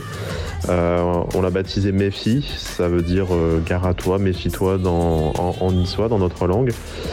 Euh, c'est une coutume qui est apparue en même temps que le changement de notre stade en, 2013 et le passage à l'Alliance Riviera. Elle a été baptisée quelques mois plus tard. Ça a été un concours fait auprès des, euh, écoles et des enfants de, de la ville de Nice. Du coup, tout le monde a pu suggérer un nom et c'est une petite fille qui avait proposé mes filles et ça a été, euh, ça a été retenu après un, après un vote, décision de jury. Je crois qu'il y avait un peu un peu les deux. Donc c'est assez récent dans l'histoire du, club, ça, ça, a moins de 10 ans, mais, euh, mais maintenant c'est euh, c'est impossible de nous, en, de nous en passer. D'ailleurs un jour elle avait eu un peu du mal à, atterrir, elle avait retardé le coup d'envoi d'un match face au Paris Saint-Germain. La, Ligue de football professionnel en France avait... demandé à ce qu'on arrête et avait demandé l'interdiction de, de, son, de son vol avant match. On avait plus ou moins répondu non, non, euh, désolé, on va pas arrêter. Et finalement, on n'a plus jamais été embêté. Voilà, donc euh, du coup, euh, elle est toujours avant tous les matchs et elle a même fait le, a même fait le déplacement au Stade de France pour la finale de la Coupe de France, même si malheureusement, elle nous a pas porté chance.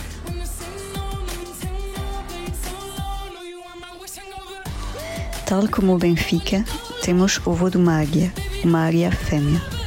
Tem o nome de Mefi, o que significa tem cuidado em niçois, na nossa língua regional. A tradição apareceu na mesma altura do que a mudança de estádio para a Allianz Riviera, no 2013. A águia foi batizada após um concurso organizado nas escolas de Nice. Uma jovem rapariga sugeriu o nome de Mefi e foi aprovado por um júri. E, portanto, uma tradição relativamente recente na história do clube. Tem um pouco menos de 10 anos, mas hoje em dia parece-nos impossível fazer sem ela. Por acaso, aconteceu num contexto de um jogo contra o PSG que a águia teve dificuldade em aterrar e atrasou o início do jogo. A Liga Francesa de Futebol pediu a proibição do seu voo antes dos jogos. Por parte de Nice, disseram que não e desde então não voltarão a ser chateados pelo assunto. A águia continua presente antes do início de cada jogo e Ate veio ao Stade de France para a final da Taça de França, embora, desgraciadamente, não nos trouxe sorte. Tal como o Sport Lisboa e Benfica, e já agora como a Lazio, Uh, também o Nice tem um voo de uma águia que antecede as suas partidas nos seus jogos em casa. Um, a tra tradição é recente, aliás, a votação para o nome da águia, conforme o Sky aqui disse, foi feita nas escolas da região e completando só a informação, eh, havia cinco opções ehm, que eu aqui passo desde já a enumerá-las. Uh, portanto, a primeira, a primeira opção seria Nicaia, uh, portanto, em honra à deusa, um, portanto, um, um, termo grego em honra à deusa da, da vitória Nike. Um, e, e, tem aqui um fundamento histórico em, em 350, após uma batalha em, eh, perto de Marselha, uh, guerreiros helénicos uh, decidiram estabelecer-se perto um, ou estabelecer uma colónia e, e, fundaram, portanto, devido à vitória e em honra à deusa da vitória, fundaram a, colónia de Nicaia, que posteriormente veio a dar origem a Nice. Um, o segundo termo uh, seria Nissa, uh, portanto, que, é um, que, é, que, será a palavra ou o termo Nice em dialeto local, Nissoá. Portanto, o Nissoá é uma língua liguriana ou é, ou é um dialeto do, do, liguriano, muito parecido ao italiano. Um, Nissa também está muito presente e está muito ligada ao clube devido ao tema não oficial, àquele, àquele hino da, da cidade que o próprio clube depois adotou, que já aqui falamos. Um, o terceiro termo uh, seria também, mais uma vez realçando a ligação à Itália, seria Forza, uh, portanto, que significa força em, em italiano. Uh, nice talvez seja a cidade mais italiana de França. E, e finalmente, portanto, o, o, quarto termo é talvez o mais interessante ou, ou mais curioso e eu agora estou-me a dar conta que, que Seguren, uh, portanto, que era o nome da bancada que eu aqui não me estava a recordar, uh, pro, tipo, provém do quarto, do quarto termo que eu, que eu aqui tenho, que seria Catherine. Uh, portanto, é uma homenagem a Catherine Seguren, lá está, que é uma figura histórica da cidade, uma espécie de padeira de Alves Barrota de Nice. era uma lavadeira, uma lavadeira corajosa que, segundo o mito popular, enfrentou e repeliu forças turco-francesas que tentavam entrar na cidade em 1543. Um, mas o nome escolhido, conforme o Sky aqui já disse, uh, portanto foi, uh, acabou por ser Mefi, uh, que vem da expressão francesa Méfie-toi, que significa cuida-te. Uh, portanto, e reflete um pouco a atitude desafiante dos, dos habitantes da cidade e, do, e, e, a, e a, própria cultura do clube, e, e até acaba por, por, por ser um termo muito apropriado. Referir uh, que no Gira Discos temos estado a ouvir uma música de um compositor francês natural da cidade uh, que ganhou o Oscar em 1970 com, no filme Love Story uh, com uma música Love Story Where Do I Begin aqui com a interpretação de Andy Williams. De seguida, questiono o Sky sobre jogadores icónicos no clube. Sob pano fundo, irei colocar de seguida uma música de The Avener, um DJ niçois, dentro da onda Deep House, aqui com um single Quando ou Quando, com a voz de Patrícia Ferrara. A razão pela qual coloco essa faixa é que o avô de uh, The Avener jogou no Nice. Vamos ouvir o Sky.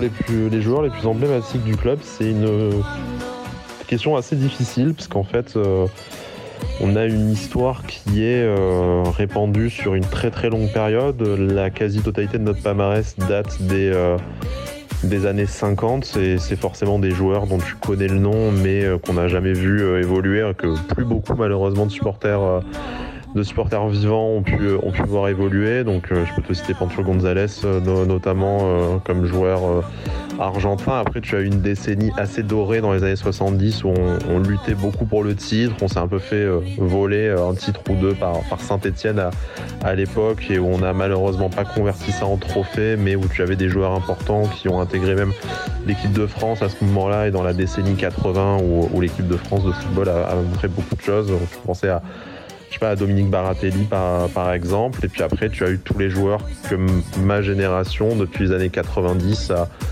un peu mieux euh, connu. Euh, il y a Daniel Bravo euh, qui après a, fait de très belles choses au, Paris Saint-Germain. Et puis dans les années, dans les années 2000, 2010, 2020, tu as tous ces joueurs qui ne parlent pas forcément à, à- à d'autres euh, supporters que les supporters de l'OGC Nice. On peut penser à José Cobos, euh, à Renato, euh, à Renato Sivelli, euh, à, à Darius Vitanic, mais qui en fait, nous, pour différentes raisons, nous ont marqué.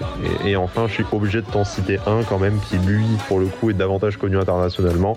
C'est Hugo Lloris qui est euh, né et qui est formé à l'OGC Nice, qui est euh, capitaine de l'équipe de France, capitaine de l'équipe de France championne du monde. Donc forcément, même si on est très déçu qu'il n'ait pas choisi de revenir euh, finir sa carrière à l'OGC Nice, euh, ça reste une, immense fierté d'a- d'avoir un, joueur de ce, talent, de cette importance euh, pour le football français et international qui, qui vient de chez nous.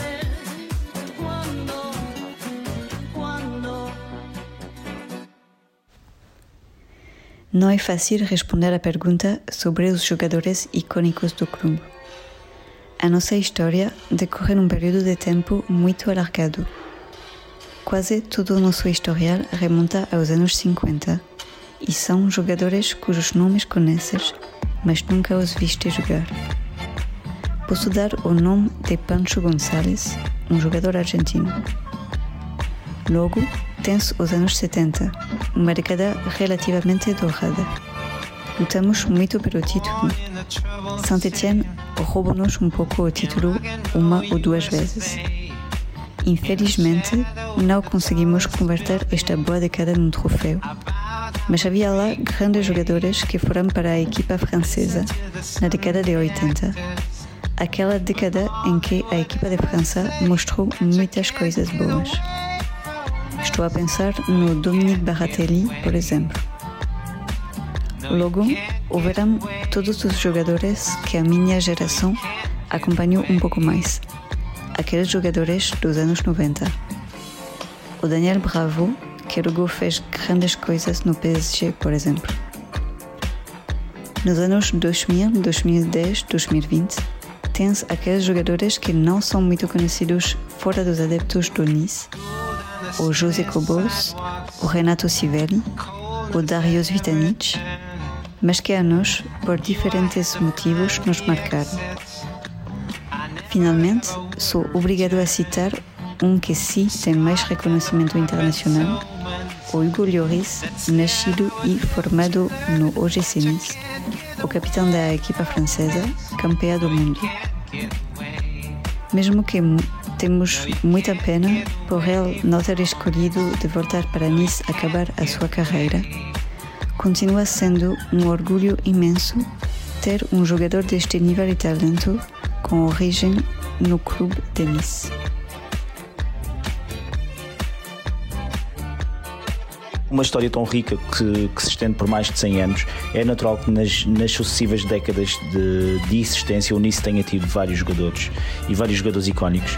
Ahm, portanto, eu até, eu até completando um pouco a, informação que o Sky aqui disse, eh, realçaria o Zamora e o Samitier na década de 30, eh, portanto, ele referiu o Pancho González na gloriosa década de 50, eh, poderia também aqui referir, portanto, na década de, de 70, 80, eh, temos o jugoslavo, eh, o jugoslavo Biakovic, que, que era uma figura de uma figura icónica Ahm, mas e isto tudo nomes até, até à década atual como, como Dante, Balotelli Ben Arfa eh, portanto a juntar eh, aos vários nomes que, que já foram aqui referidos Eh, eu, eu apenas queria, queria dar destaque a um, a um nome que é muito referido na história do clube e nas sucessivas pesquisas que eu aqui encontrei que nunca jogou na, na pela primeira divisão, pelo Nice. Um, Trata-se de, de Joaquim Vale Benítez, um espanhol que nasceu em Gran Canária.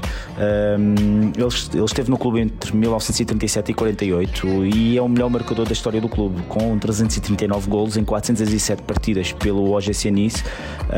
Um, ele sairá na época em que o Nice uh, ganha a segunda divisão e sairá para treinar o espanhol, uh, apesar de nunca ter jogado na primeira liga. É uma figura lendária no clube e é, um, e é uma figura à qual o próprio clube dá o, o respectivo highlight.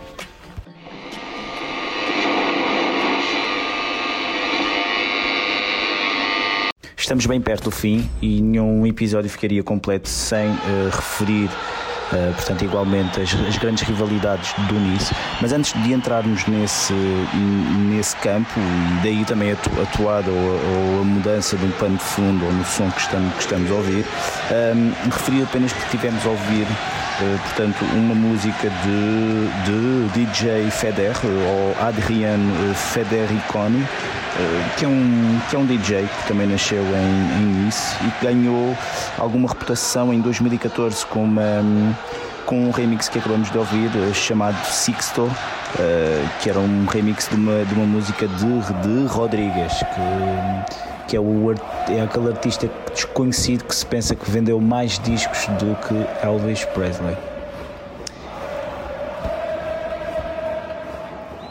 Aproximamos a largos passos do final uh, de um episódio que já está um pouco extenso. Eu tinha previsto fazer um, um segmento de 15 minutos e já vou quase em uma hora e meia, mas, uh, mas o mesmo não ficaria completo sem eu aqui referir as rivalidades do Unice o Nice que tem imensas, imensas inimizades até dentro de França um, e, pelas, pelas, mais variadas razões, eu até sendo um pouco sintético, vou começar pela mais prosaica em termos geográficos uh, e, e, talvez aquilo que, que, será mais próximo de um, de um derby no sentido estrito do termo uh, será, será a rivalidade com o Mónaco. Ambas as cidades estão, estão, estão a menos de 20 km e, e em França não existem é, isto será dos, dos derbys no, no sentido extremo do, do, no sentido extremo do eh, estrito do termo, aliás, que, que, será, que será mais próximo de um, de um derby. Um, é uma rivalidade que é talvez mais sentida, pelo que eu percebi, pelos adeptos do Nice, eh, face à preponderância financeira e desportiva do, dos, dos monegascos nas, nas, últimas décadas, mas não deixa de ser um, um, um jogo muito, muito concorrido e muito, muito animado. Um, iria passando logo para uma, uma dimensão mais uma dimensão mais nem sequer sei catalogar isto mas, mas mais violenta digamos assim. Parece-me que, que, que, os derbys com, com, a, com, as equipas da Córsega em especial o Bastia são muito muito muito acesos e muito quentes digamos assim e têm origem muito na, na década de 70 e na e no, exacerbado nacionalismo corso eh, que, que, se começou a desenvolver a partir desse, dessa década. Uh, há imensos episódios de, de, de, violência muito, muito forte nos encontros entre ambas as equipas, sendo que uh, os, os, os, adeptos adversários foram durante algum tempo pro, pro, proibidos de assistir aos jogos entre ambas as equipas. Um, e finalmente, talvez eu aqui queria realçar também ainda mais ou menos um derby geográfico, uma realidade algo, algo próxima, mas que, mas que tem um plano ideológico muito grande que será que será, portanto, a, a rivalidade com, com o Olympique de Marseille.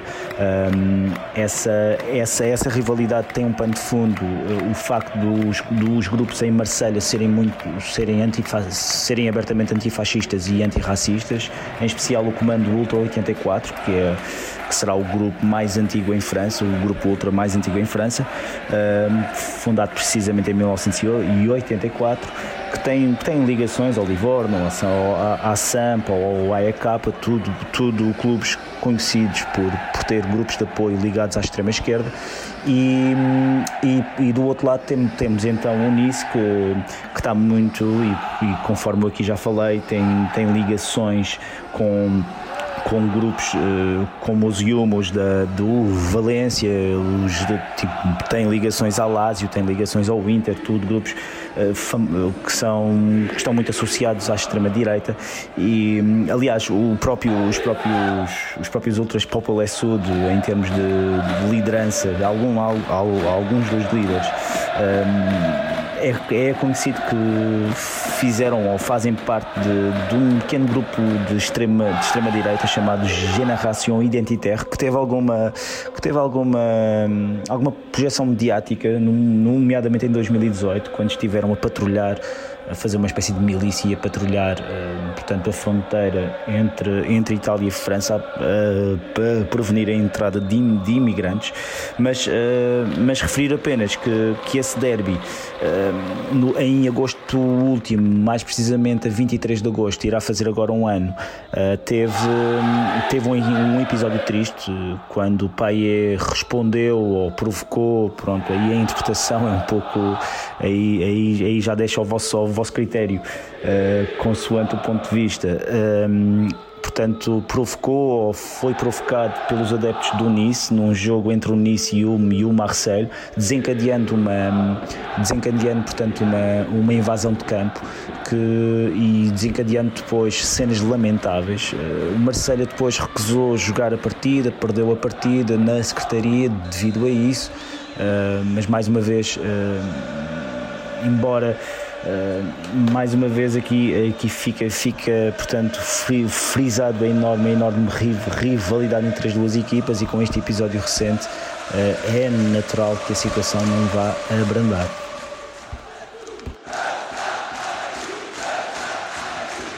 Antes de passar à última pergunta que, que dirigi ao Sky, um, referir apenas que o histórico contra equipas portuguesas ficou desequilibrado com a derrota no último dia 15 de julho, portanto, a partida que foi disputada há sensivelmente duas semanas.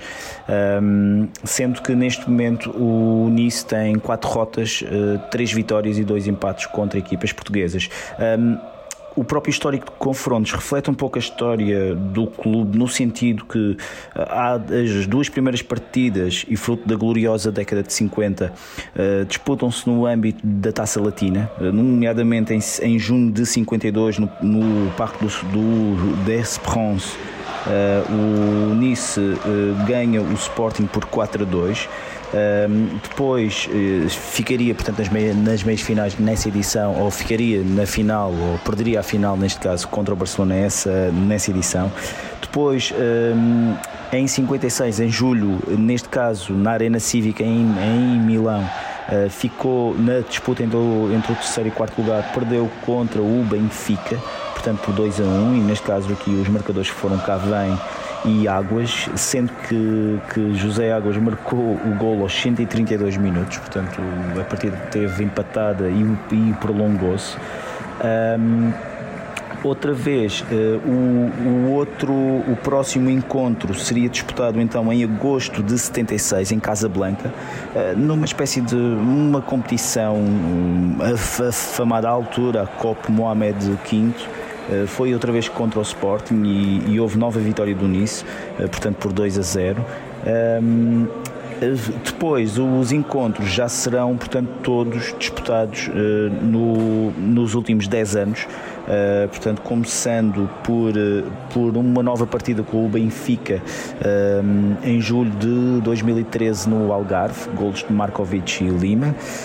depois existe registros de um jogo contra o Sporting novamente, também no Algarve, também em agosto de 2016, e neste caso saldou-se num empate. A, a, próxima partida que eu aqui terei aqui restada, aliás, terei que recuar porque esqueci-me aqui de uma partida contra o Sporting, também novo empate em julho de 2010, neste caso em França. E finalmente houve, há registros de uma nova partida, de uma, de uma vitória do Nice em julho de 2019 no Bessa, que eu creio que foi o jogo de apresentação do Boa Vista nessa época, e finalmente uh, creio que fica aqui a faltar uma vitória que o Sporting obteve em julho de 2018 uh, eh, na Suíça, creio, uh, portanto num amigável disputado em que venceu por 1 a 0.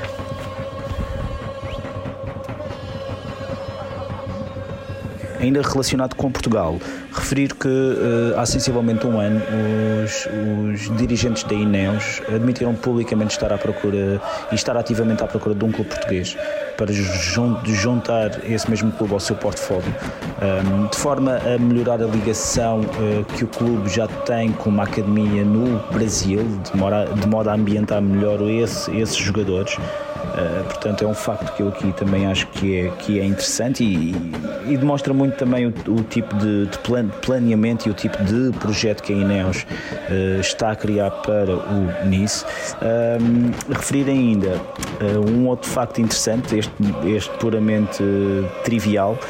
em outubro de, de 2019, o Nice foi notícia devido ao facto de um de ter ocorrido um roubo de um relógio de 70 mil euros do Casper Dolberg em pleno balneário.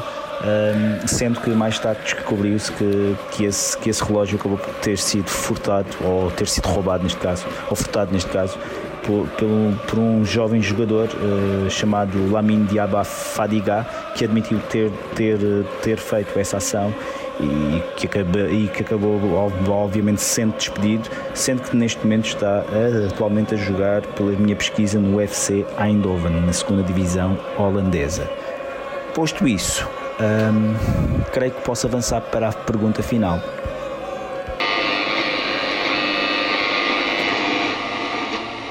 Mas antes, muda a frequência e coloco no giradiscos Unissa Labella, um tema que diz tanto um, aos habitantes de Nice e aos apoiantes do Nice.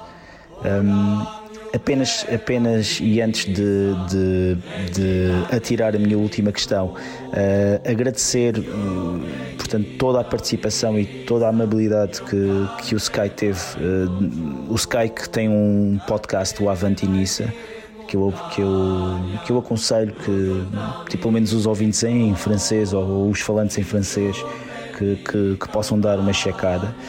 E, e, assim como também agradecer a tradução feita pela minha querida Astrid Ferrier, um, porque sem ela talvez este episódio ficaria muito mais uh, ficaria muito mais pobre mas um, dito isto um, perguntei ao Sky a minha pergunta habitual ou que se vai tornar uma pergunta habitual que é precisamente porque é que o OGC Nice é um clube tão especial Vamos ouvir a resposta do, do Sky.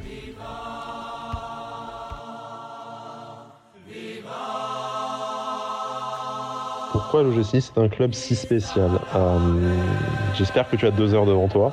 Euh, blague à part, ce, serait, euh, ce serait super de faire un podcast entier sur cette, question. Tu m'as peut-être donné une idée pour, pour mon propre podcast. Alors déjà, c'est un club si spécial parce que c'est le club de la ville où je suis né, où, où j'ai passé toute ma vie, où je vis encore. Euh, voilà, donc c'est mon club, c'est le club de chez moi. Donc forcément, il est, il est différent de tous les autres juste pour cette raison-là.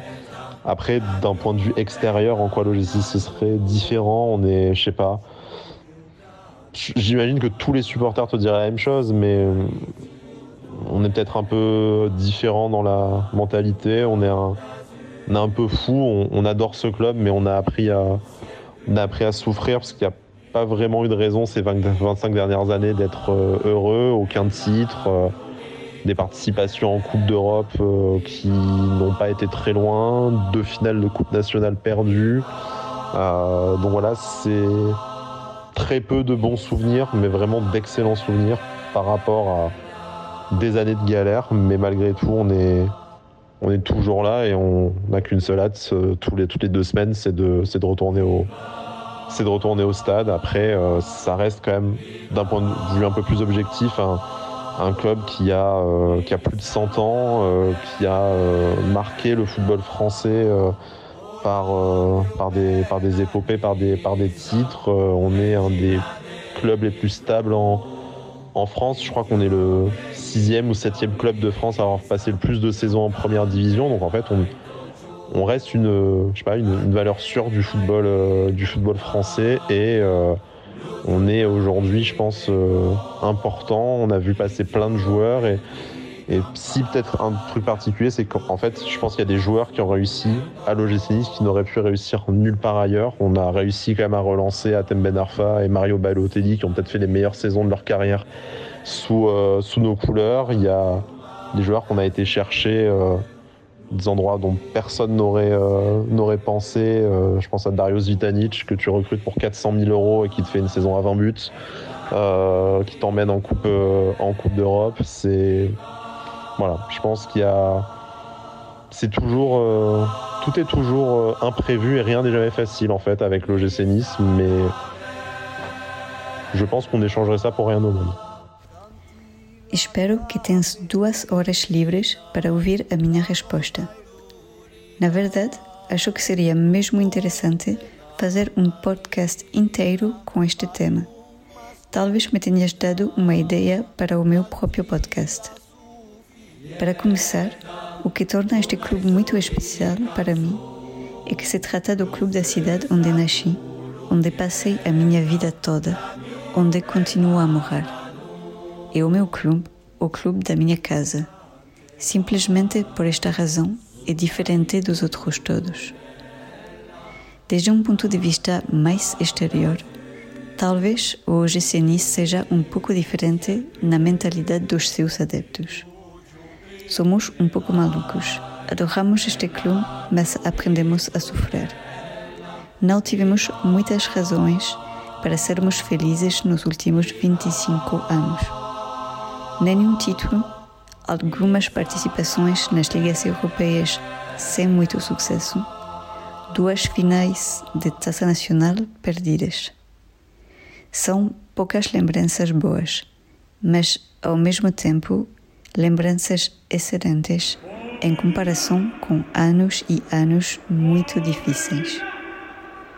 Mas, apesar de tudo, ainda cá estamos e, cada duas semanas, apenas temos uma pressa: voltar ao estádio. Desde um ponto de vista mais objetivo, trata-se de um clube com mais de 100 anos que tem marcado a história do futebol francês com várias epopeias e títulos. Somos um dos clubes mais estáveis na França. Talvez o sexto ou o sétimo clube francês com mais temporadas na primeira divisão. Somos um dado de seguro no futebol francês e hoje em dia um clube importante que viu passar muitos jogadores. Acho que uma coisa especial é o facto de vários jogadores terem tido sucesso no OGC Nice que não teriam conseguido ter em nenhum outro lado. Conseguimos relançar Atem Ben Arfa e Mario Balotelli, que fizeram as melhores temporadas da sua carreira conosco. Fomos buscar jogadores em lugares onde mais ninguém pensava ir. O Darius Vitanic, que compramos por 400 mil euros e faz uma temporada com 20 gols e te leva à Copa da Europa. Com OGC Nice é sempre tudo a um imprevisto e nada está fácil, mas acho que não o trocaríamos por nada. Este episódio acabou de ser gravado no dia 25 de julho de 2022, tendo a captação de som sido feita com um telemóvel e o, a mistura sido feita no software gratuito Audacity. Caso tenham gostado deste conteúdo, por favor, subscrevam os conteúdos do Benfica Independente, onde poderão encontrar este e muitos outros conteúdos feitos com muito amor e carinho e muita paixão por parte de inúmeras pessoas. Sigam o Benfica Independente nos mais variados canais. Até ao próximo, João.